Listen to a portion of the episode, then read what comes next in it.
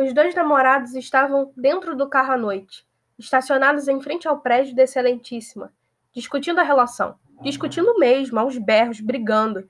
Em meio a algum pra mim chega, surgiram dois meliantes armados e interromperam aquele bate-boca. Transferiram os namorados para o banco de trás e saíram disparada com eles. Sequestro relâmpago. Rodaram a cidade durante 50 minutos. Fizeram saques em caixas eletrônicos até que os levaram para um lugar ermo, no meio do mato. Duas coronhadas, uma em cada um, rostos sangrando. Mas era pouco. Despiram os dois, deixando-os apenas com a roupa de baixo.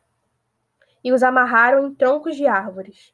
Não houve agressão sexual, mas não se pode dizer que foi um passeio no bosque. Em plena madrugada, abandonaram o casal imobilizado e seguiram com o carro do rapaz rumo à impunidade garantida.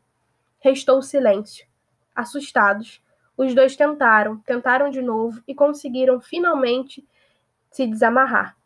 Livres, sozinhos, sem saber onde estavam, olhando um para o outro, e tiveram um ataque de riso.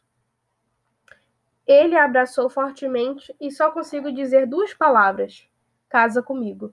Aconteceu mesmo. Quem me contou o olho no olho foi a protagonista feminina da história.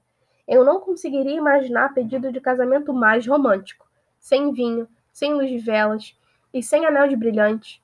Um pedido movido simplesmente pela emergência da vida, pela busca de uma felicidade genuína, pela supressão da razão em detrimento da emoção verdadeira. E estavam para morrer, os dois. Foram unidos pelo mesmo pensamento desde que foram surpreendidos por dois estranhos armados. Acabou. Não tem mais por que discutir a relação. Não tem mais relação. Não tem mais manhã seguinte. Não tem mais futuro. Acabou. Que perda de tempo. Para que brigar? Para que se estressar com ciúmes, com queixos, com mágoas? Acabou. então descobrem que não acabou. Examarraram-se, estão nus por fora e por dentro, despidos de qualquer racionalidade, apenas aliviados com o desfecho da aventura e absolutamente tomados pela potência do que é essencial na vida: o amor. Casa comigo.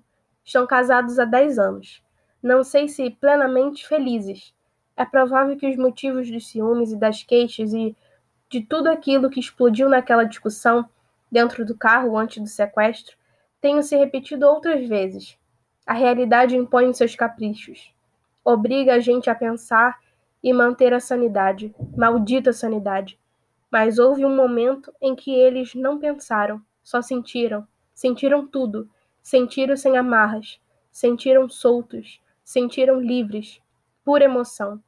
E a emoção se impôs. Casa comigo. Tiveram os piores padrinhos do mundo, a violência e o medo. Mas que beijo deve ter sido dado ali, no meio do nada.